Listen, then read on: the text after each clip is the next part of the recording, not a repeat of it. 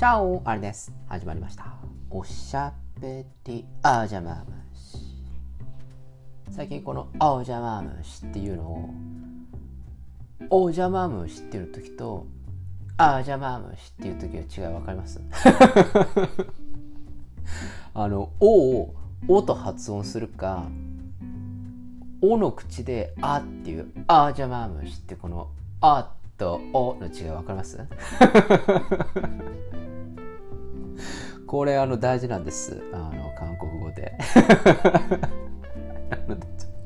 とあのいろんな言語を勉強する際ちょっとこれ使うのであのあっていうの必要なのでちょっとこうこちらで利用させていただいてるんですけれども気づいたかな、えー、今日はちょっと面白いというかいいものを紹介しようかなと思います皆さんは三味線っていうのを聞いたことがありますかね？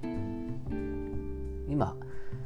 アニメでも「真っ白の音」とかっていうねそういう三味線のアニメとかありますけどザ三味線というようなそういう三味線を聞いたことはあるでしょうか？三味線というとなんかこう津軽三味線のようななんかこう即興的なですね、饒舌技巧的なそういうようななんかそういうのを印象としてかっこいいなって思う方多いかもしれませんけれども今日ご紹介したい三味線は違います。今回は長唄のですね、えー、ものなんですけれども先日新幹線に乗っていてあの YouTube でも見るかと思ってですねあの帰ってくる時に見てたんですよ。で「あなたにおぬぬめ」っちゅうのが出てきまして104歳当時104歳のおばあちゃんが三味線を弾くというそういう動画だったそういうドキュメンタリー動画だったんですね。あそうなの？って言ってまあ40分ぐらいのドキュメント番組を YouTube でこう見ることができたんですけどでちょうどあまあそうだなこの1時間弱ぐらいの帰り道だからと思ってあの見てたんですよ。よくてねこれが。これがいいのよ。すごくよくてね。あ素晴らしいなと思いまして、えー、杵屋京泉さんという104歳のおばあちゃん。で、まあ、お父さんがまあ三味線のプロで,、まあ、で当人の104歳の杵屋京泉さんも、まあ、プロと言っていいんじゃないかなというそういう方なんですけれども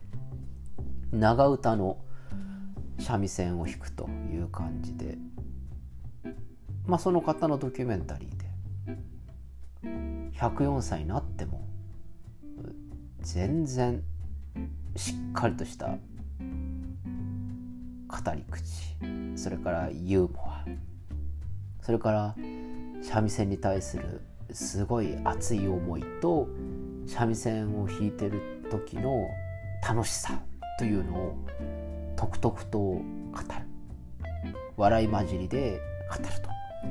というそういうドキュメンタリー番組を見ていまして。あすごいなと思いましてね。人間104歳になってもやりたいことはあるし104歳になってもチャレンジをし続けているというようなことを見ることができまして。で最後の方にその京泉さんが三味線を弾くと大舞台で弾くということがあるんですけどこれがまたすごくいいんですよ。津軽三味線のような超絶技巧ではなく一音一音がこう綺麗というかこう渋いというか一音一音がこう魂が入ってるっていう感じであのなんか言い方があれかもしれないんですけどこれロックなんですよね あの三味線なのにロックなんですよ。そのロックなんだけどあのなんていうかなこうなんかこう超絶技巧的なあのロックではない。わかる？あの地味編っぽくないっていうことよ。ジェフ・ベックのこうちょっと若くない時のそんな感じのロックわかる？あの三味線なのにロックを感じる104歳の三味線長唄っていうのは僕初めて聞きました。感動しちゃいまして。あのそこの見終わった後にあのもう一回聞こうっていうのを2回ぐらい繰り返しちゃいました。いやいいもん見させてもらったなーっていうのでぜひ皆さんにも何かあったら紹介したいなと思って今日紹介しているわけですけれども人間というのは何歳になってもチャレンジをできるということがこう分かるそういう動画でありそして三味線がロックな感じで語られる。ロックな感じで104歳のおばあちゃんが三味線を弾く。すっげえかっこいいって思います。それでこの YouTube の動画のいいところはですねコメント欄がすごいんですよ。このコメントが。いいです。この動画を見てすごく勇気が湧きましたとかね。もう何歳になってもチャレンジをし続けなきゃいけないんだっていうようなそういうコメントでこう溢れていたりとか。僕と同じようにこうロックを感じましたみたいなね。三味線ってすごいんですねとかそういうコメントがあるんですけれどもこちらのコメント欄に結構あるのは104歳になってもチャレンジをし続けている姿を見て感動しましたと。私は今80歳ですけど頑張っていきたいと思いますとか。私はまだ70歳だまだまだなんだなとかっていう風なコメントが多いんです。つまりどういうことかというとこの動画を見ている年齢層っていうのはすごく広くって70代80代の人も YouTube を通じてこの動画を見ていると。そしてコメントをしていると。そういうことなんです。僕はこれを見て YouTube って素晴らしいって思った。世代を超えているじゃないかと。多分メールをするだけ LINE をするだけとかそういった使い道しかインターネットがなかったとしたらば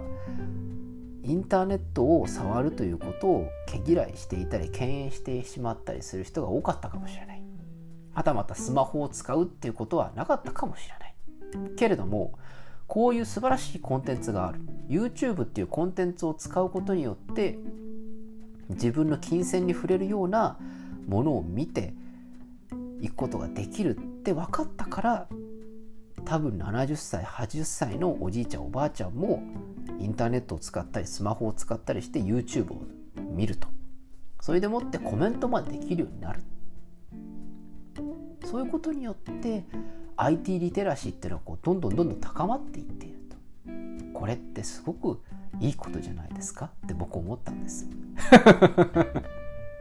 どうしても年を取るとこう IT とか無理なのよねとかっていう人いると思うんですけど少なくともこの YouTube にコメントをくださっている70代80代の方は情報を取りに行ってますよね。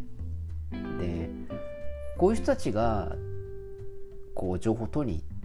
行ってるっていうのはまあ YouTube がどういうきっかけで見れたのかわからない孫におすすめされてみたのかどうかわからないけれどもいずれにせよ一回知ってしまったらばこんな便利なものはないなというような感じで見ていくそしてどんどんどんどんスマホとかを触って。でじゃあ次は LINE をいじってみようとかインスタやってみようとか多分いろんな風になっていくと思うんですよね。そのきっかけっていうのはどうしても便利さとかではなく楽しさとか感動とかそういったものなんだと思うんですよ。きっかけになるものとして。そう考えると動画ってすごく分かりやすい感動を与えることができたりインプレッションを与えることができるものだと。それをプラットフォームにしている YouTube ってすっごいなっていうふうに改めて思いました。私もうちのばあさん81ですけれども YouTube は進めていて美空ひばりの曲とか見れるんでしょ？とかって聞かれるんで、あ、そう、ここやればいいのよ。っていうふうにあの教えたら、もう今じゃもう、もうどんどん YouTube を見ています。もう、うちのおばさん81ですけど、あの YouTube で新潮の落語聞いたり、見たり、それから Netflix で愛の不時着見たり、あのギャオでなんか韓国ドラマ見たりとかもすっごい使いこなしてます で LINE のスタンプもだいぶあのシャレオツなものを送ってくるというなかなかアバンギャルドなんですね。うちの父親ももう66ですけれども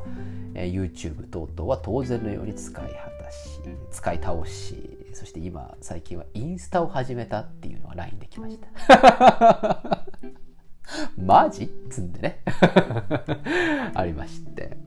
で母親も当然ネットフリックス等々を使っていてアリファミリーはもう新しいもの好きのミーハーファミリーでございます。ちなみに家族にはおしゃべりお邪魔虫をやっているということは絶対に秘密です。えー、そんな感じなんですけれども。まあまあまあ。唯一ファミリーの中でこう発信をしているというね。そういう裏の顔があるんだぞなんつって思いながらやっている今日この頃でございます。えー、キネア京泉さんの三味線。三味線104歳で検索すると多分出てくると思います。あ渋くっていい。すっげえ素敵。モダンっていうふうに思えるもの。そして何歳になってもチャレンジをするというその気持ち。それから YouTube を70代80代の方も見ているっていう現状も見れるまだまだ捨てたもんじゃないこれがどんどん広がっていってくれたら嬉しいなというふうにいろいろなものを感じることができるのでぜひおすすめしたい動画ですためになっただろう それでは今日はこの辺でお開き。おやすみなさいか。おはようございます。また明日お会いしましょう。アディオス